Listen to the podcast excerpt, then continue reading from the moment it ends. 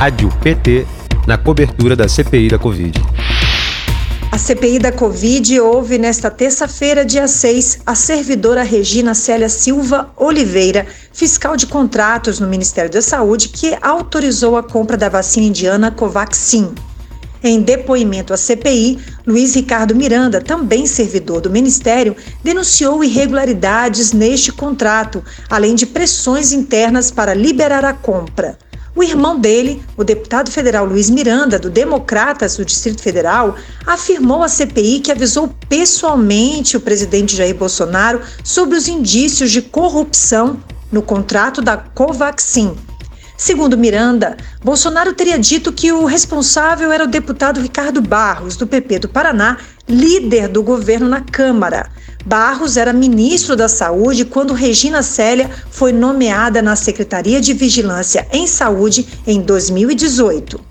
Ainda nesta terça-feira, os senadores devem votar mais de 40 requerimentos, entre eles a quebra de sigilo dos deputados Ricardo Barros e Luiz Miranda, de Luiz Paulo Dominguete, que se apresentou como vendedor de vacina da Davat Medical Supply e denunciou o pedido de propina no Ministério da Saúde, e ainda de Cristiano Alberto Carvalho, representante da Davat no Brasil. Cristiano Carvalho deve ser ouvido pela CPI nesta terça-feira.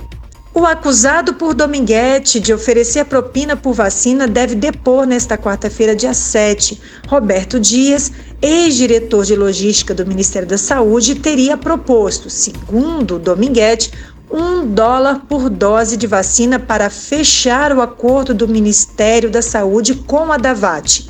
Roberto Dias também deverá prestar esclarecimentos sobre o contrato da Covaxin. Já na quinta-feira, dia 8, está previsto o depoimento da ex-coordenadora do Programa Nacional de Imunizações, Franciele Fantinato. Depois de pedir demissão, ela disse à imprensa que Bolsonaro atrapalha as ações do Ministério da Saúde, principalmente com declarações anti-vacina e contra o uso de máscara e o distanciamento social. Franciele Fantinato está na lista de pessoas que terão sigilo quebrado a pedido da CPI ela nega que tenha sido pressionada a deixar o cargo em razão das investigações da comissão. E você pode ouvir todos os depoimentos ao vivo pela Rádio PT. Acesse radio.pt.org.br ou acompanhe pelo canal do PT no YouTube.